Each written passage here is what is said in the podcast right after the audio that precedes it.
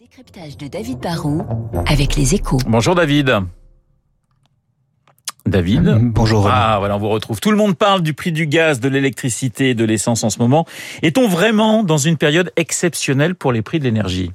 Euh, Oui, oui, aussi bien en termes de prix que de, de flambée des cours, on est dans une période hors norme. hein. Le, prix du super dans certaines stations parisiennes ne va pas tarder à dépasser les 2 euros le litre. Le, diesel est presque à 1,50 euro. Ça fait plus de 20% en un an et, ça veut dire qu'un plein nous coûte déjà entre 10 et 15 euros de plus.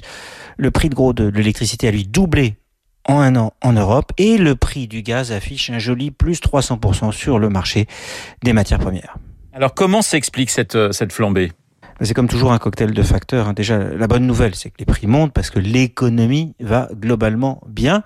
Et du coup, bah, il y a un effet demande. Mais, comme en parallèle, on a des tensions sur l'offre, la progression des prix est vertigineuse hein, sur le pétrole. L'OPEP ne commence que très progressivement à remettre plus de barils sur le marché. Sur les renouvelables, bah, ça prend des années d'augmenter les capacités de production et il suffit qu'il fasse un peu sec et les barrages tournent mal, comme en ce moment au Brésil. Ou alors on, manque de vent, comme en ce moment en Europe, et ça pénalise euh, les éoliennes.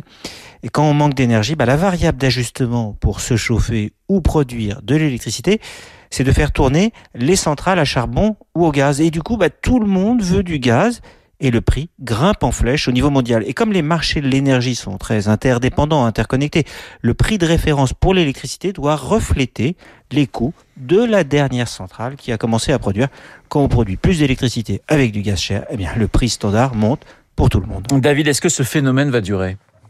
Mais les experts disent que d'ici 2022-2023, les tensions devraient s'apaiser car l'offre peut progresser. Mais d'ici là, bah, la hausse des cours va avoir un impact sur nos factures de gaz et d'électricité. hein. La, la plupart des ménages sont encore à des tarifs régulés dont l'évolution est encadrée. Mais tous les ans, au 1er janvier, on doit ajuster les prix pour tenir compte de l'évolution des cours. Comme en France, on a beaucoup de nucléaire, on sera sans doute en partie protégé. Mais la facture chauffage devrait sans doute grimper d'au moins 10%. Car en plus du prix des matières premières qui grimpent, bah, il faut payer plus cher pour la transition énergétique, pour la limitation des émissions de CO2, pour les nouvelles infrastructures de distribution. L'énergie est globalement dans un cycle inflationniste. Alors on verra si le gouvernement, qui peut arbitrairement encadrer les prix ou baisser des taxes, ne cherchera pas, à quelques mois des élections, à faire un geste pour éviter un, retour des gilets jaunes. On a déjà augmenté le chèque énergie, mais c'est une aide qui ne concerne que les ménages les plus pauvres. Le décryptage de David Barrou sur l'antenne de Radio Classique. Je vous rappelle mon invité juste après le journal de 8 heures, Jean-Paul Claverie, conseiller du président du groupe LVMH, pour parler de cette exposition dédiée aux frères Morozov à la Fondation Louis Vuitton.